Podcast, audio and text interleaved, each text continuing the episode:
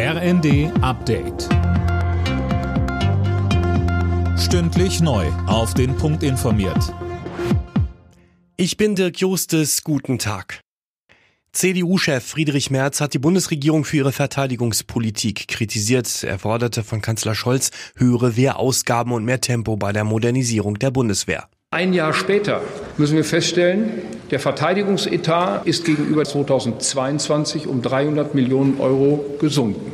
Und 100 Milliarden Euro für die Bundeswehr, davon sind Stand heute 600 Millionen Euro ausgegeben und weitere Bestellungen lassen auf sich warten.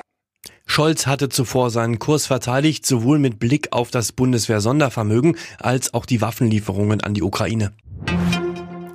Außenministerin Baerbock hat die direkte Konfrontation mit ihrem russischen Kollegen Lavrov gesucht. Beim Treffen der G20-Außenminister in Indien saß sie Lavrov direkt gegenüber und nutzte diese Gelegenheit, Sönke Röhling. Sie forderte ihn auf, die internationale Ordnung nicht weiter zu verletzen und die Bombardierung ukrainischer Städte und Zivilisten zu stoppen. Und zwar nicht erst in einem Monat oder einer Woche, sondern heute. Dass sie gleich die erste Gelegenheit nutzte, um Lavrov zur Rede zu stellen, hängt mit dem letzten G20-Gipfel auf Bali zusammen. Da war Lavrov sofort nach seiner Rede abgereist. Jetzt musste sich dieser Kritik stellen, soll aber nur mit einer abfälligen Handbewegung reagiert haben. Ex-Kanzler Gerhard Schröder darf offenbar in der SPD bleiben. Das hat ein Schiedsgericht der Partei auch in zweiter Instanz entschieden, berichten mehrere Medien. Wegen Schröders umstrittenen Beziehungen zu Russland hat es mehrere Anträge für seinen Ausschluss gegeben.